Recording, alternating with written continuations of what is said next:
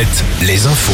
Présenté par Fabienne Lacroix, bonjour. Bonjour Nico, bonjour à tous. Et les services des urgences des hôpitaux de Fontenay-le-Comte et des Sables d'Olonne fermés la nuit prochaine. Oui, faute de personnel soignant, les services d'urgence de ces deux hôpitaux sont obligés de fermer leurs portes au public à partir de 18h30 ce soir.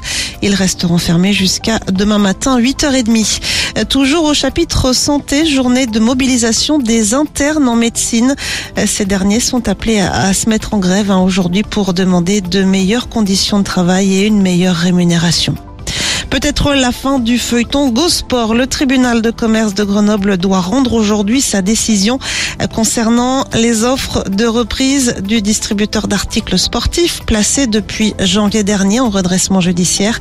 Une vingtaine de dossiers de reprise ont été étudiés. Plus de 2200 salariés sont dans l'attente. Sur la route, pas de grosses difficultés attendues ces prochains jours pour le week-end prolongé du 1er mai, week-end qui coïncide avec la fin des vacances pour l'Académie de Nantes, reprise des cours mardi.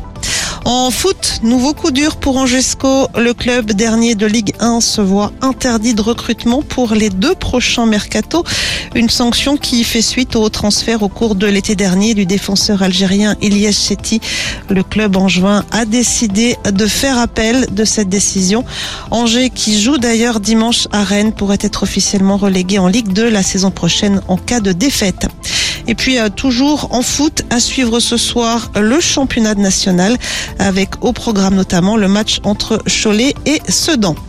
Sur l'eau, l'arrivée hier soir au Sable d'Olonne de la gagnante de la Golden Globe Race, Kirsten Neuscheffer a remporté ce tour du monde à la voile en solitaire, sans escale et sans, sans assistance en un peu plus de 235 jours, soit un peu moins de 8 mois en mer. Belle journée sur. Alouette,